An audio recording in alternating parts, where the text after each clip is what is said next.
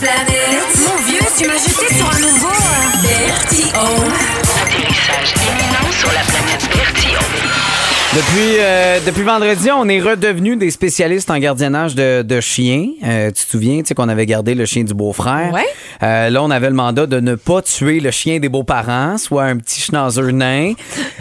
C'est un chien allemand avec une moustache. Honnêtement, on, on peut rien demander de mieux.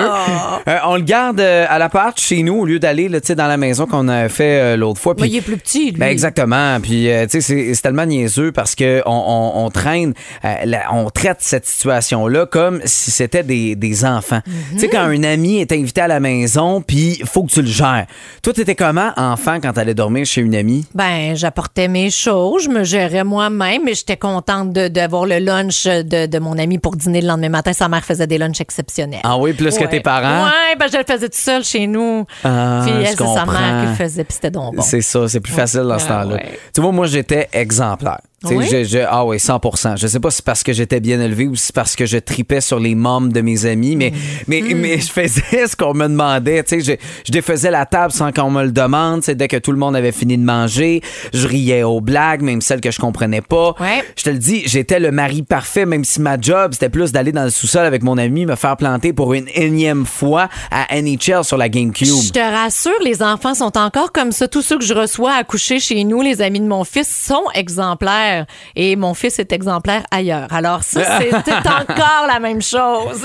Quand c'était l'heure de se coucher, par exemple, là, j'avais euh, j'avais certaines, euh, certaines difficultés parce que j'avais de la jasette. Je veux dire, je vais pas, euh, je vais pas surprendre personne, là, c'est effrayant. C'est le fun de placoter quand on se couche puis qu'on est des enfants. Mélanie, je, je détiens à ce jour le record de l'enfant qui a fait venir le plus de fois un parent pour nous dire d'arrêter de parler puis de dormir. c'est l'heure, là, les gars. Tu sais, c'est- c'est- j'ai chuchoté. Non, non, t'as plus le droit de chuchoter. Là. Ça, fait, ça fait deux heures que t'es supposé de dormir.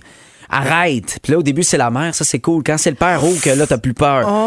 Hein, c'est- t'as t'as pas le goût qu'ils viennent te donner une fessée. Là, Il tu ne sais, te plus après non plus. non, hein. ben c'est ça exactement.